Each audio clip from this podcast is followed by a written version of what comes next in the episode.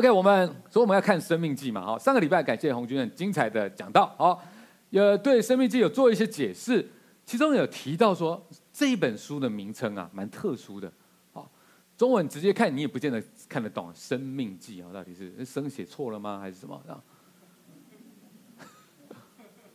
英文的意思啊，或者说它原文的意思是第二次的律法，重生律法。再一次把上帝的命令讲出来，好，所以叫《生命记》。OK，那英文的这个啊，这个 “do” 的这个开头就是两次的这个意思嘛。啊，呃，当然，第二律法、第二次的律法或者重申律法，各位，这个主题听起来有没有非常让人热血沸腾、很兴奋、很开心的感觉？啊，你们比较正常，第一场有人说有，我就不知道他是怎么感觉到。正常来说，因为觉得很无聊吧。应该是这样子的吧，OK？哦，感觉好像只是把规定哦，把一些条约再重新念一次。所以，如果我们不明白，我们只看这个表面的文字，忽略了为什么要这么做，忽略了在这件事情它的过去、它的将来要发生的故事，那么我们可能真的只能这样觉得了。所以，我们今天我们要先来想一想，啊，为什么摩西，好，这以色列人的领袖，啊，摩西他要再一次，好，第二次，再一次来重申。这个神跟以色列人之间的这个律法呢，有第二次代表有什么？有第一次。那到底第一次跟第二次之间，他们有什么异同？好，这些会帮助我们了解。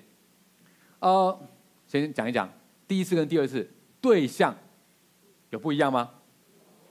哎，很不错哦，真的不一样吗？不是都以色列人吗？啊，某个角度来说是一样，对不对？好，但严格来说是不同批的以色列人。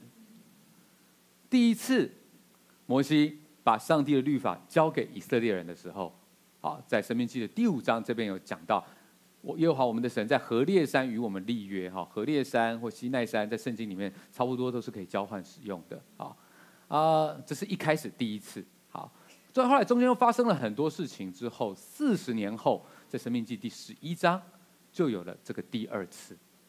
在这个第二次的时候，摩西跟以色列人说：“你们要爱耶和华你的神啊，常守他的吩咐等等的。好，我不是在跟你们的儿女说话，不是你们后面哦，因为他们并不知道前面发生的事情，包含一件事情，就是他在旷野怎样带你们，以至于你们现在来到这个地方。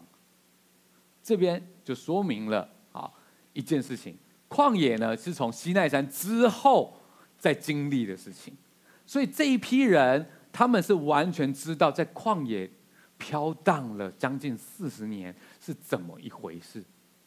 当他们听到这个话的时候，他们完全了解，是的，是的，这位神他带领了我们这一切，我们都看见了。OK，所以这是两批人，这个。对于第二批人来说，上一次律法的颁布已经是在四十年前了，对象是他们的父母亲那一辈的。那个时候，神透过摩西颁布了十诫跟律法，让以色列人知道神是什么样的神，神在乎什么。然后那一代他们的父母亲那辈的人，口口声声说他们愿意跟神立约，愿意遵守律法，可是结果他们却一而再、再而三的。背叛了神，最终他们搞砸了整个世代，他们只能在旷野飘荡四十年，然后死在那边，没有办法进到应许之地。现在领受的这第二次，现在领受的这一批以色列人，他们当初啊是二十岁以下的孩子，还记不记得上一批人准备从西乃山往前走的时候，有去数了可以当兵的男子的人数，对不对？清点役男普查嘛，对不对？那个时候这一批人都是二十岁以下没有被数到的人，所以完全是新的一批。这一些人，他们可以说都是在旷野长大的第二代，你可以说他们是旷野 KK。甚至有些人他们在旷野出生的，当初如果他们二十岁，现在他们几岁了？六十岁了。当初他们如果刚出生，现在都已经四十岁了。有时候转眼看看旁边，觉得哇，时间过得真快。看 KK 就知道，对不对？世代在交替了，对不对？啊，所以很明显，四十岁到六十岁已经是以色列人的中坚分子了。那些人，他们当初，呃，他们不是在那个时候跟神立约的，现在轮到他们要好好想一想，他们跟神是什么样的关系。OK，所以对象不同。再来，地点有没有一样？两次的律法颁布地点有没有一样？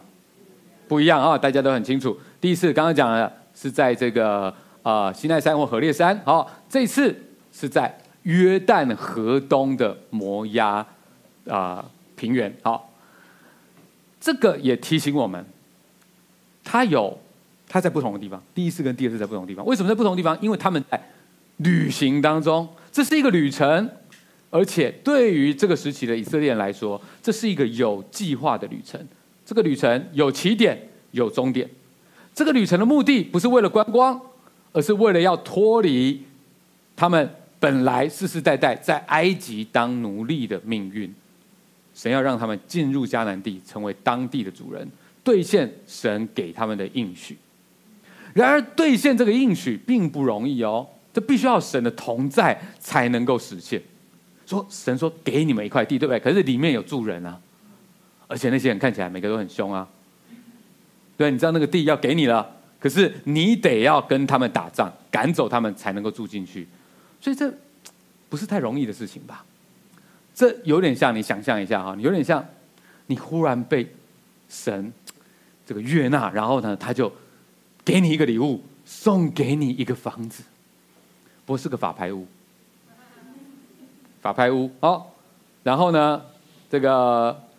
很多这种法拍屋哈，本来是有些状况的，包含可能有一些人住在里面啊，所以你知道这个法拍屋里面住着的人哈，这个某天你就想说先去看一看这样子，看一下，看里面什么状况，还真的有住人，而且你在里面在往里面望的时候，里面的人就转过来了，夸瞎啦，我说哦，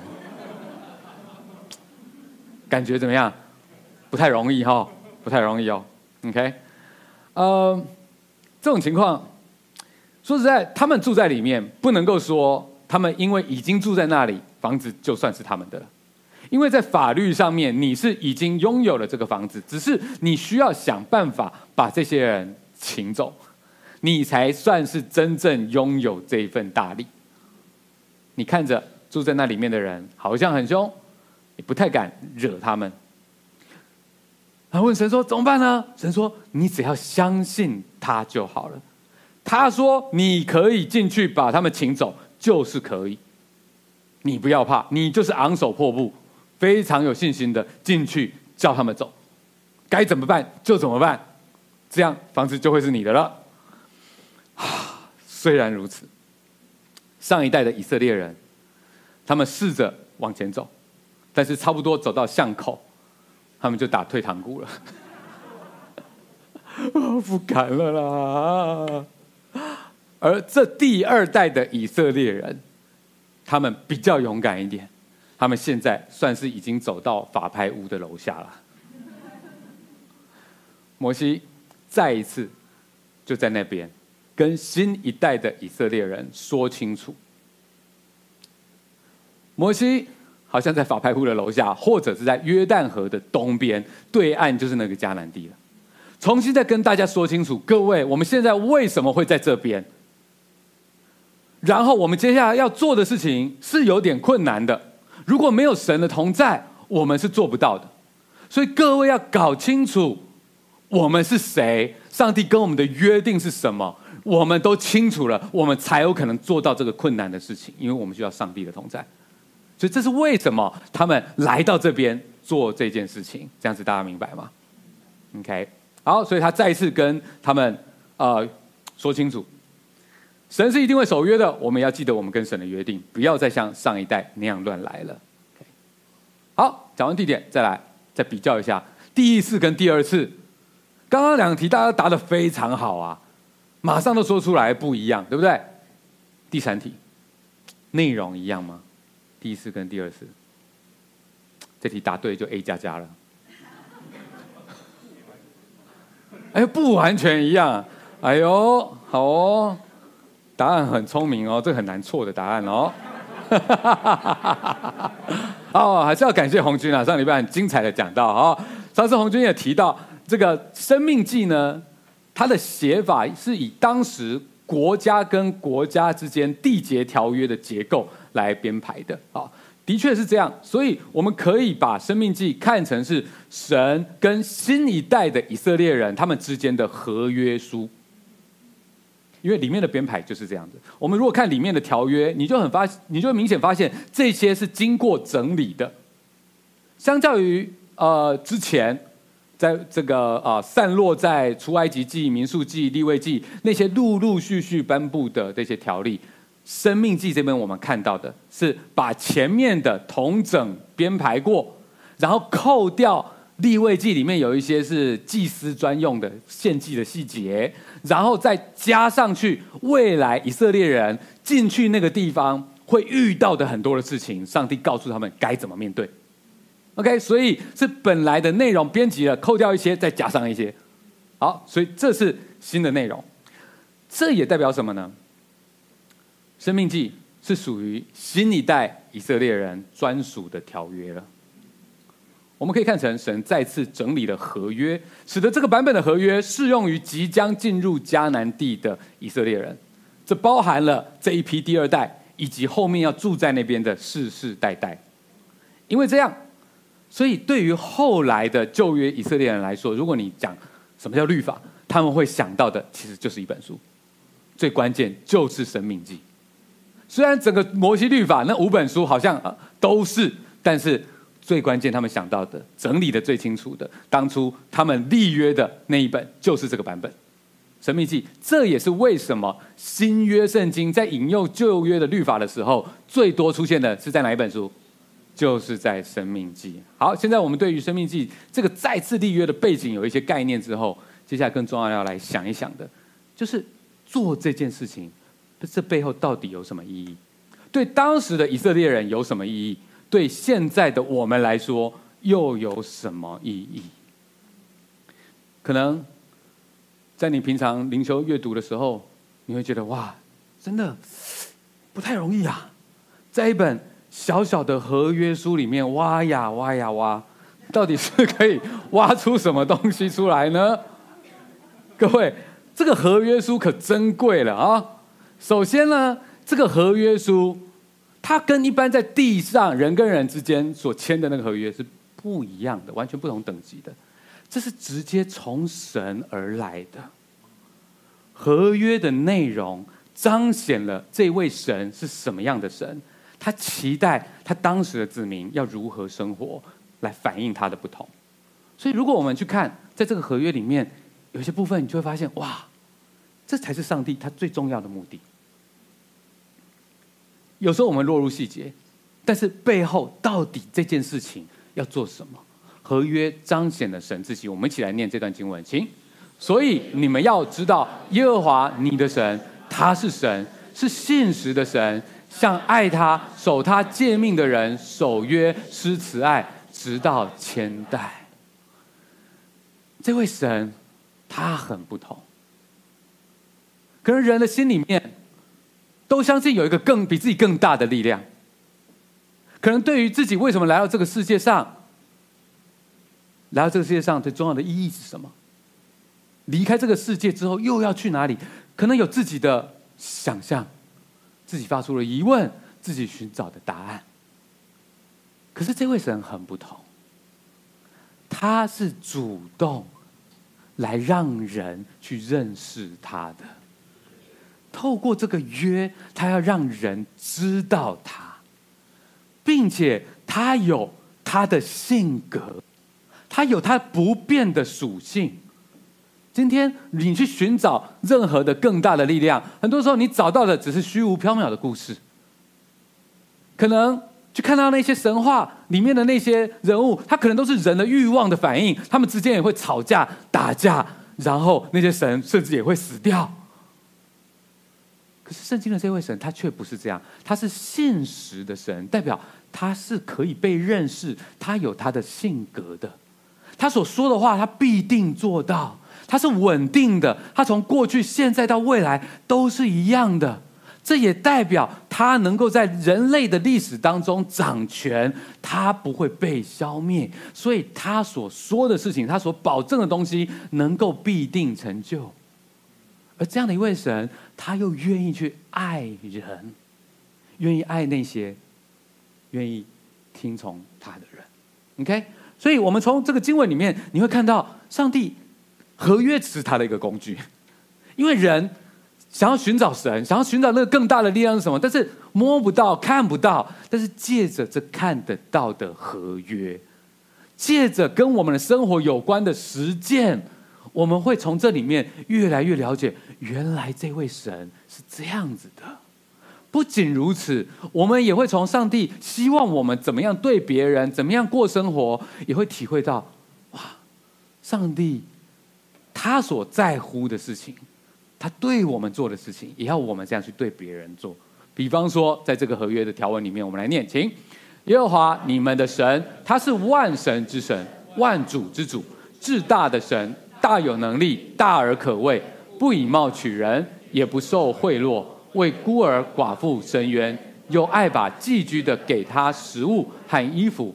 所以你们要爱寄居的，因为你们在埃及地也做过寄居的。哇各位，在那个时代，没有在讲什么社会福利，没有在讲什么什么公义良善这些事情，那是一个弱肉强食的年代啊。可是有一位神，他却在这个合约里面展现了他的本性。他的合约里面，不是说你们要去杀光全世界的人来证明我们的神最厉害，没有。他说：“你们也要去在意那一些需要的人、边缘的人，甚至寄居的人，因为那是上帝在乎的。当你们在乎他们的时候，你们所表现的是上帝也在乎了。啊，所以这个啊，来台湾玩的这个弟兄姐妹和朋友们，我们都好好照顾他们，好吗？这彰显了神自己他在乎。OK。”你试着想想看，这一个合约它的关键是能，并不在呃，就是人这边。这个合约的关键是在于那主动要立约的那一方，所有的东西都显示了他跟其他的是有多么大的不同。你试着这个揣摩一下，好，假设你有一个很崇拜的偶像。主动来跟你这个粉丝要立约，透过立约来确定你们之间有一个专属的关系，你会不会觉得这个约很珍贵呢？再更实际一点揣摩一下，喜欢运动的人，如果今天大谷翔平来找你，跟你说我想要跟你有一个专属的关系。LeBron James 要跟你建立专属的关系，虽然他今天应该是输掉球了啊。或者，比方说喜欢 K-pop 的人，Blackpink 来说：“Hey fans，我想要跟你有一个专属的关系。”啊，这边有些人说，刚刚说的有离我有点远。呃，如果喜欢投资的人，假设巴菲特要来找你。建立专属的关系，我说的可能不是只是那种行销活动的那种会员关系哦，好，而是真正认识，真正彼此认识，真正有归属，甚至有责任的关系哦。那么，在那合约书上面有偶像的亲笔签名，而且不是只是一般签给粉丝的那种，是他用他真正的名字郑凯写签在。法律效力的合约书上面的这样子的一个合约，当你拿到的时候，你会不会觉得非常的珍贵呢？如果刚刚说的那些名字你没有太多的感觉，你自己想象一个你很敬仰的偶像吧。无论如何，真正的粉丝拿到了这样的一个合约书，你知道你们确立了一个独特的关系，你会觉得怎么样？很珍贵，对于这合约里面的内容，你会怎么样？一定会很仔细的拜读它，认真的守约，然后平时这个合约书不需要拿出来的时候，一定好好的把它裱框弄好，放在一个盒子里面，甚至再放到一个保险柜里面，因为它很珍贵，对不对？这就是为什么会有约柜了，明白吗？很珍贵，里面的那个世界是上帝亲笔签名的感觉啊。那为什么需要常常的去读这个内容？需要有祭司或透过不同的以色列的领袖来再一次告诉大家：哎，我们这合约的内容是什么？大家都很认真在听，因为它很珍贵呀、而刚刚所说的那些偶像，只不过是人，他们都会凋零，都会过去。圣经当中的这位神，他却是创造宇宙万物、永活的主。他给人生命气息，他主宰人类历史。这位独一真神，他居然愿意主动来跟人、跟你、跟我立约，要跟人有专属的关系，要祝福他的子民有真正的生命，可以脱离罪恶的咒诅。这样的合约书，难道不更加的宝贵吗？更难难能可贵的是，《生命记》这个这本书的意思。就代表这是第二本合约书。换句话说，他们本来有第一次的合约，但是那一代的以色列人搞砸了，惹神愤怒，伤透了神的心。如果那么珍贵的合约被你搞砸了，你会有什么感觉呢？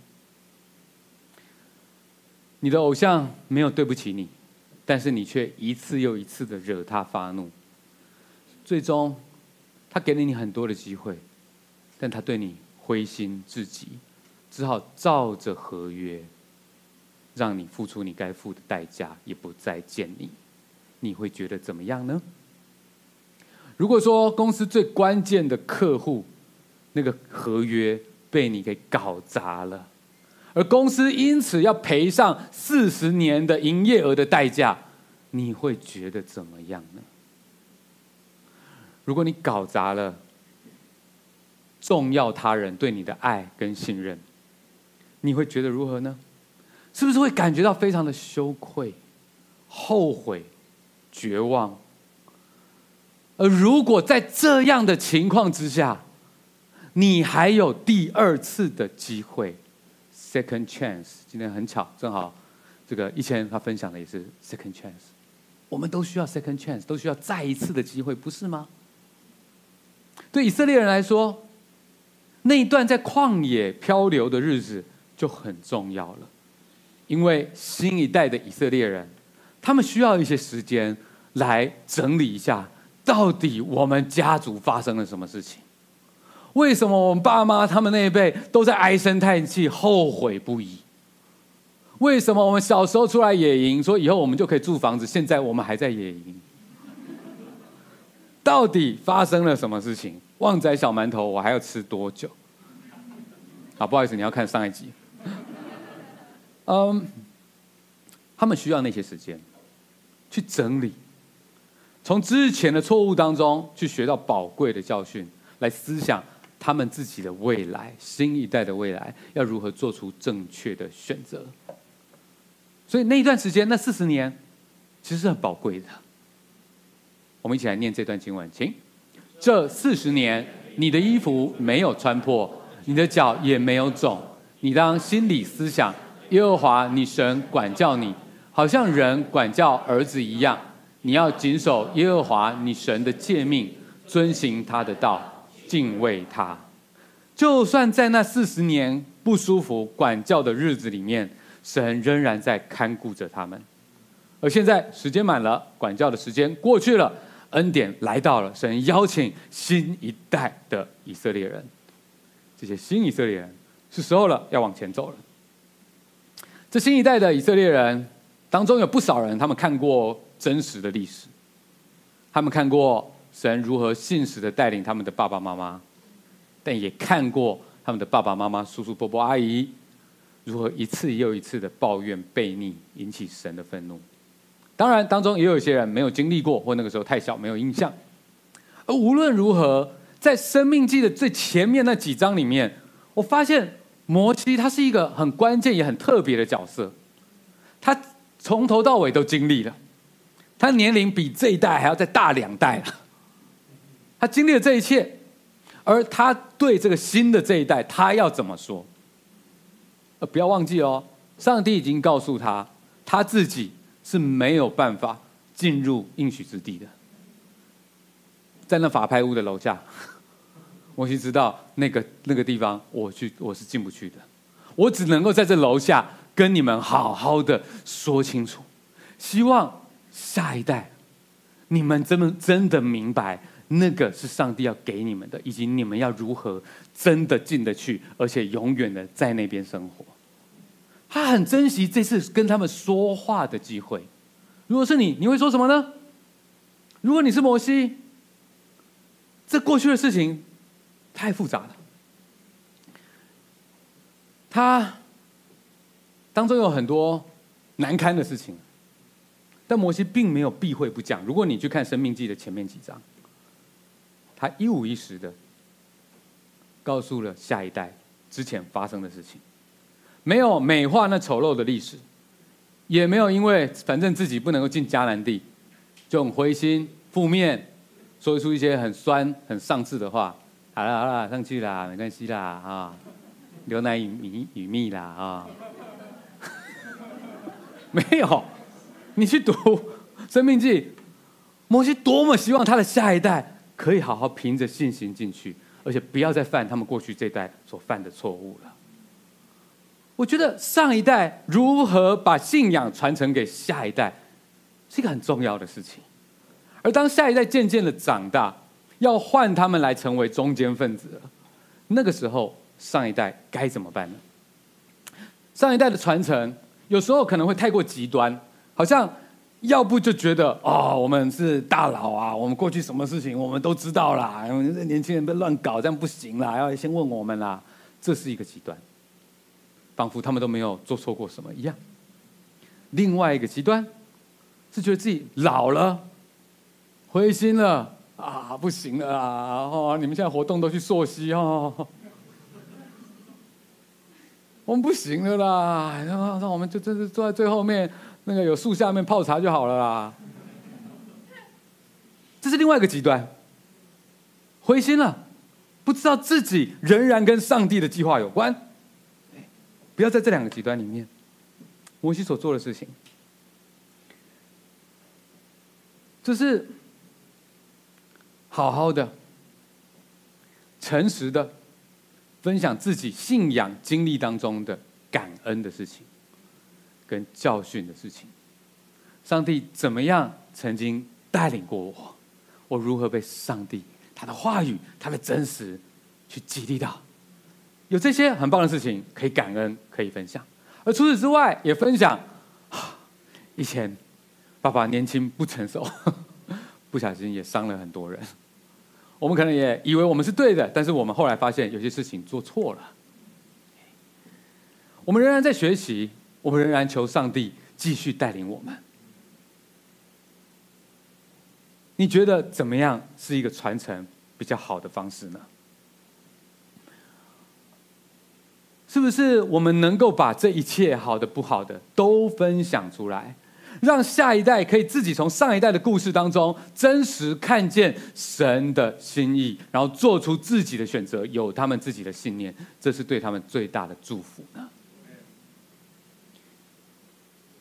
假设今天我有机会再去跟三十年前的我自己说话，我一定。百感交集。一方面，我可能很欣赏、开心，在那个时候那个简单的信心，那真的是个美好的日子。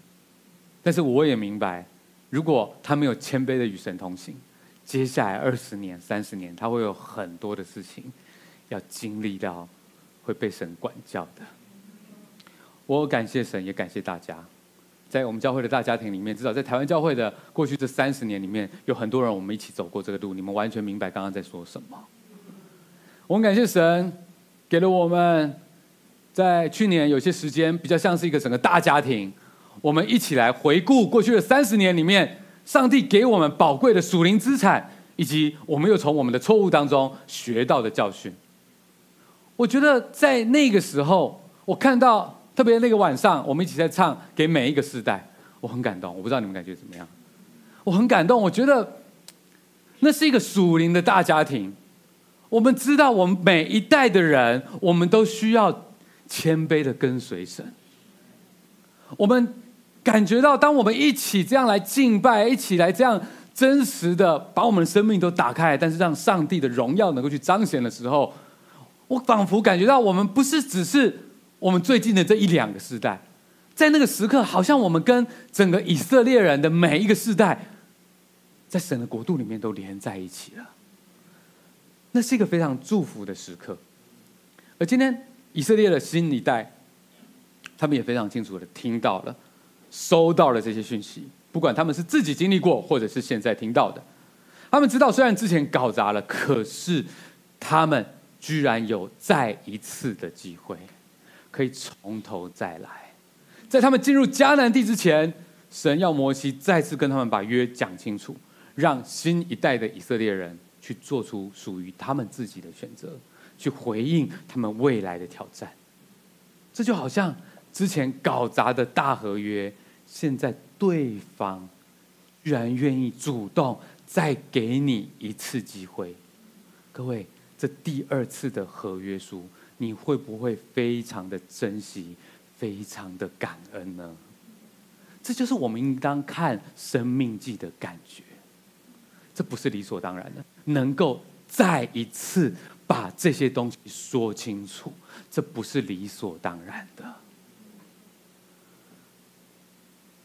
这本合约里面，虽然的确读起来有很多执行的细节，但是最核心的部分，其实就是这一个段落，被以色列人称为 Shema，每天要背诵、朗读、用来祷告的经文。我们一起来念这段，请以色列呀，你要听。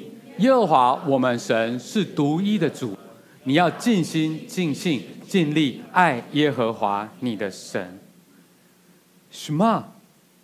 就是这里面这个“听”这个字，在希伯来文，它的原文的意思不仅仅是耳朵的听，更是听从的意思。在希伯来文的原的这个文法里面呢，动词是会放在最前面的。所以“听”是这一句话的第一个字，shma 是这一整个祷告词的开头，所以这一个祷词也直接就被称为 shma。能够在听见上帝的声音，这是多么珍贵的事情！要知道，以色列人在旷野飘荡的那三十八年。他们再没有上帝新的话语可以领受了。记不记得在之前看民数记的时候，跟大家讲过，民数记大概三四十章，里面前面一半在讲的是整个四十年里面第一年的事情，后面的一半在讲的是最后一年的事情。所以中间三十八年呢，上帝没什么新的话跟他们说了，因为说了也没用，没在听的。而这是我们要非常警醒的事情。当我们没有在听到上帝对我们说话的时候，当我们每一天的生活没有办法经历到什么的时候，那将是我们感觉到非常空虚的时候。当人没有办法听见神的话，剩下的是什么？你的每天会充斥的剩下是什么声音呢？其实跟旷野流浪的人恐怕是差不多的。你会听到很多抱怨的声音，对生活的抱怨，对彼此的抱怨。你会听到很多叹息的声音，大家在怨叹，怎么搞砸了这个，怎么又搞砸了那个。谩骂的声音，你看到很多人把他情绪当中的那些失落，投射在别人的身上，希望那个人应该这样，为什么那个人不这样子？哭喊的声音。这一些，当然有些时候可能是一些短暂的嬉笑、短暂的娱乐，借着这些，让我们所有的声音里面听起来稍微平衡一点。但是听完这些声音之后，我们仍然觉得很空虚啊。所以，各位，这个什么，其实是在我们灵魂深处非常渴望的时刻。当我们能够在一天当中分别出来有一个时间，能够听见上帝他在对我们说话。当我们打开圣经，我们发现哇，怎么这么巧？这是我最近在面对的事情。当我们来到教会，当我们跟弟兄姐妹在做属灵的分享的时候，我们发现上帝知道我在面对什么，他亲自安慰我，他甚至派了天使在最刚好的时候在我的身旁。你知道，上帝仍然认识你，仍然没有放弃你，他仍然守约，他知道他跟你专属的关系，他从来没忘记。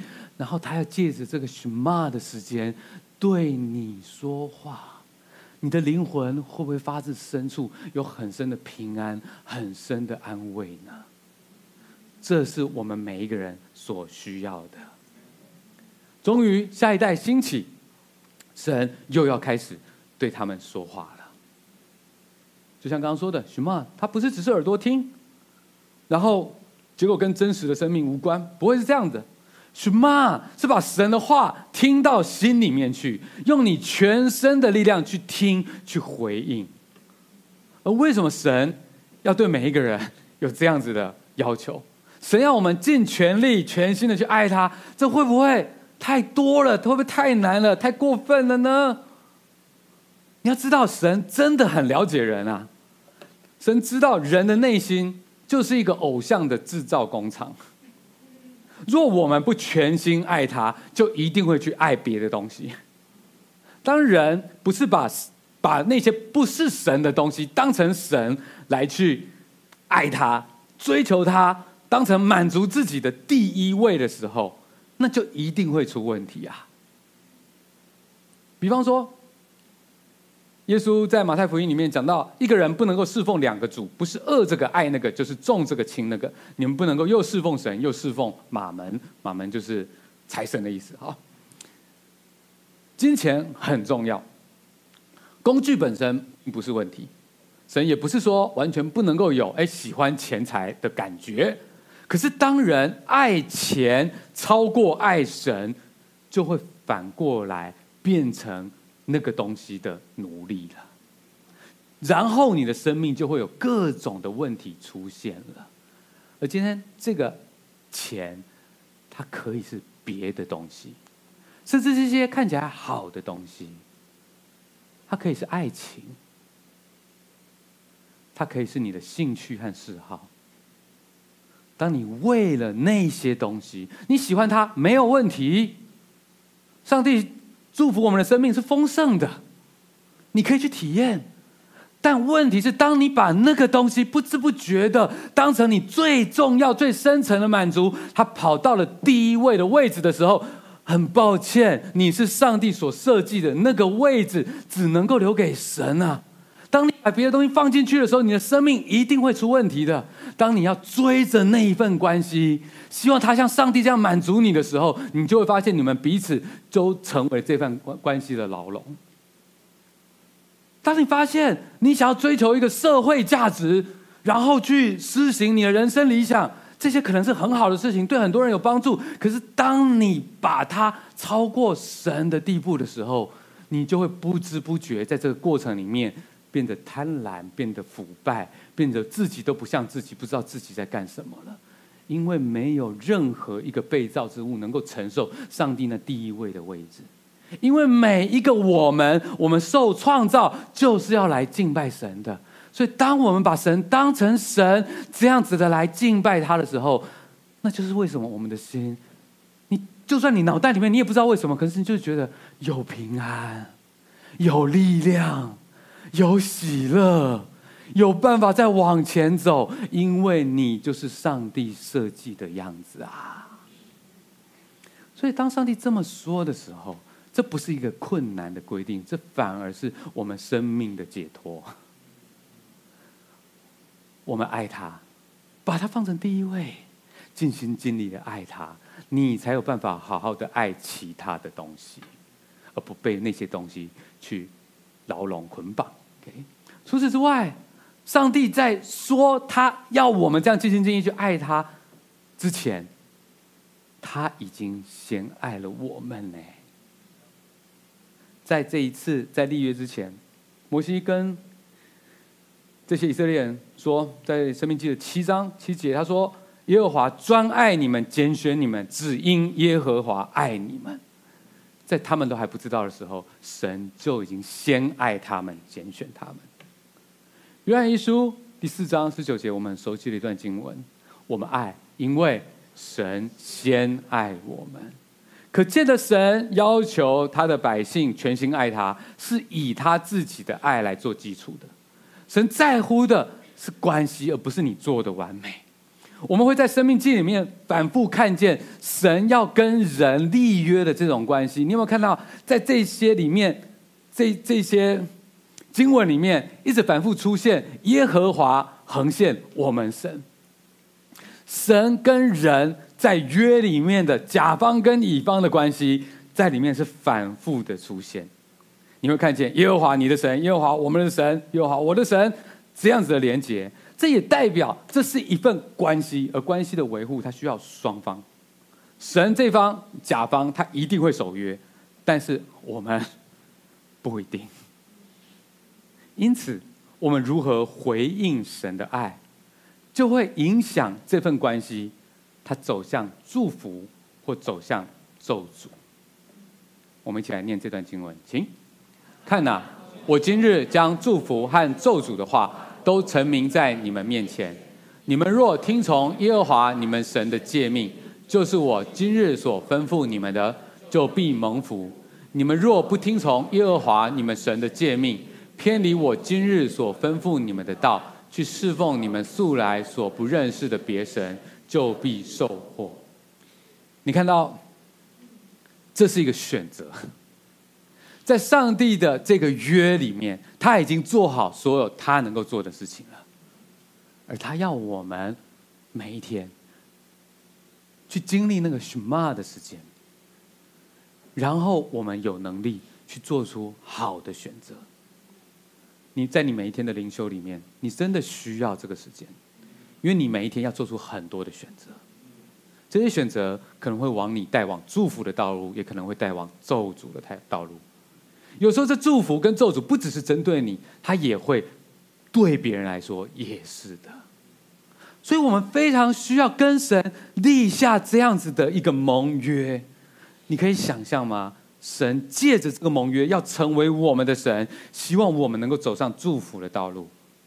如果这个我们不是远远的看说，哦，这是神跟以色列人的立约，如果这就是今天上帝邀请你跟你要立约，你会有什么样的感觉呢？如果我们试着把里面所有的你们都变成我自己的名字，那么我们再把它念一次，你会有什么样的感觉呢？我们接下来再来念一次，但是所有画底线的你们。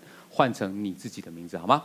来，请看呐，我今日将祝福和咒诅的话都陈明在曾国荣面前。曾国荣若听从耶和华曾国荣神的诫命，就是我今日所吩咐曾国荣的，就必蒙福。曾国荣若不听耶和华曾国荣神的诫命，偏离我今日所吩咐曾国荣的道，去侍奉曾国荣素来所不认识的别神。就必受祸，哇！这是我们每一天要去做的决定，我们所要做的选择。而我们真的要非常的感谢神。虽然我们看到以色列人很多的失败，可是今天不一样了。感谢神借着耶稣改变了我们。在做选择的这件事情上，如果没有耶稣，我们就算理智上知道要选择神祝福的道路，我们也会常常就像以色列人那样一直搞砸，因为我们心中的罪性使得我们没有办法真正去爱神，我们心中缺憾的那一个罪的亏欠啊，会使得我们永远都做不到上帝要我们做的事情。但今天已经不一样了，神的爱已经借着耶稣显明出来了。那条人跟神之间本来隔绝了罪的那个那个道路，现在已经被移开来了。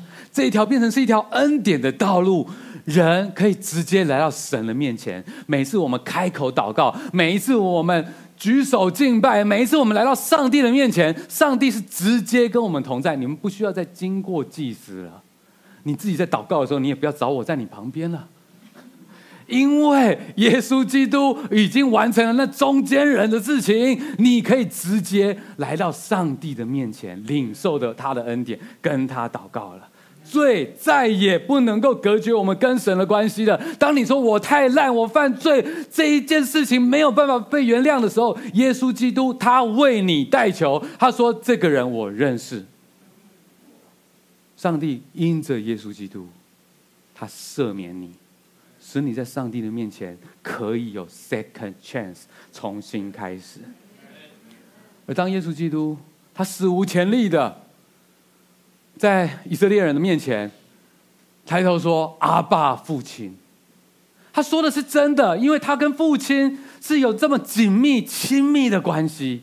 而这些人让以这些事情让以色列人没办法理解，他们觉得怎么可以跟神这么靠近？他们不明白神的心意，就是希望我们可以跟他这么靠近。感谢耶稣基督，他在十字架上面说成功的事情，所成就的事情，今天我们每一个信靠他的人都能够抬头说：“阿爸，父亲。”而这份合约，耶和华我的神的合约，它不仅仅是属于以色列人，它完全可以成为你跟我。来跟上帝的合约，我们都可以说宣告说，耶和华他是我的神，这是多么幸福的恩典。我们因为耶稣基督的关系，我们不用觉得我们要记得所有旧约律律法，做到每一件事情，我们只要做对一件事情就足够了，就是我们因为耶稣，我们就爱他，我们越爱他。我们的生命就越蒙福，我们越爱他，我们就越想要遵守上帝告诉我们说的事情。我们不用再再像旧约那些以色列人要记得那么多东西，还有很多警察在旁边盯着看。不用，我们回到一件事情就够了。神，你是我的神，我想要爱你，我要让你做生命中的第一位。我可能搞砸了一些事情，但是神，谢谢你，借着耶稣，我还有 second chance，我要再一次来到你的面前。今天有些人、有些弟兄姐妹、有些朋友，可能你过去经历了一些事情，让我这时候来为你的祷告。主啊，我们来到你面前，我们本来是多么不配，谢谢你先爱我们，谢谢你借着耶稣来把我们中间那厚厚的墙给拆毁了。上帝，我们搞砸了很多事情，可是我们现在来敬拜你，我们要宣告，我们要做你的子民，求你做我们的主。